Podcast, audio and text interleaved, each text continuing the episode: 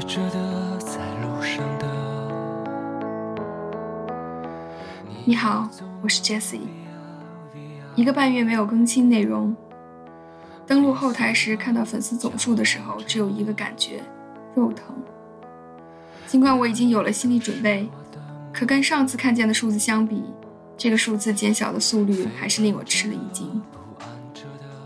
我是亲眼见证了这个数字从零开始，很快一个陌生人将这个数字变成了一，我兴奋的无法形容。按照经济学原理来讲，那个时候的边际效用为最大。在对于粉丝增长这件事越来越麻木的后来，我似乎也渐渐忘记了建立这个公众号的初衷。我走的并不远，却忘记了为什么出发。要把一件事坚持下去，需要足够强大的动力，而最大的动力在于兴趣。我问自己：你还喜欢这件事儿吗？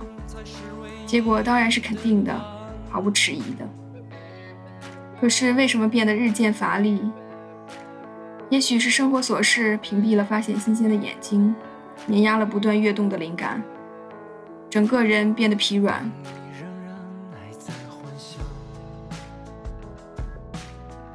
太多的公众号只是给人昙花一现的经验，过后再无音信。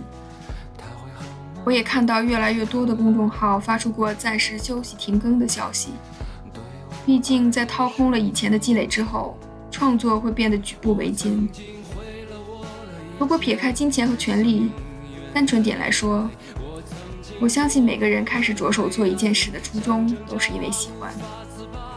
可为什么那么多人梦中的花店开了半年就关闭了？为什么那么多人学画画学了一段时间就不再继续？为什么那么多人来到向往已久的城市却迷茫不已，或者很快逃离？是自己真的不适合去做那件事吗？是因为我们遇到了未曾料想的困难，我们被卡住，我们不知所措。在一片黑暗和混乱中，我们焦头烂额，只能退出。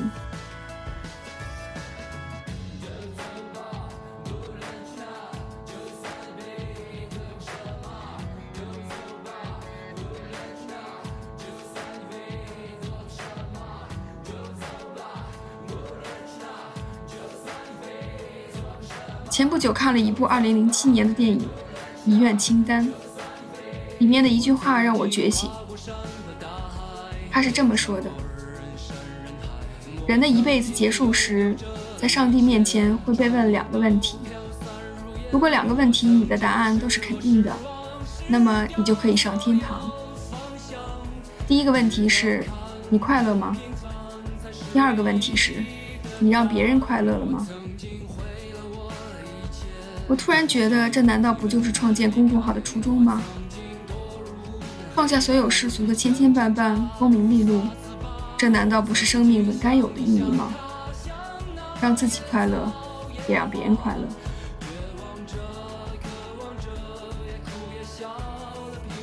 下期等着我，晚安。